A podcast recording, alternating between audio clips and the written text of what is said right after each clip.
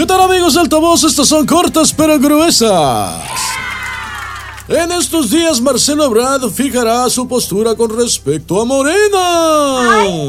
Con respecto a Morena sí, pero sin respeto a Morena, según veo. Porque pues Morena tampoco lo respetó. ¿Qué no se habrán dado cuenta, Tizón, que Morena realmente es el PRD? Ah, sí, cierto. Oye, por cierto, a los que le daban ñañaras el PRD, ah, bueno, pues se convirtió en Morena. Y ahora son super fans.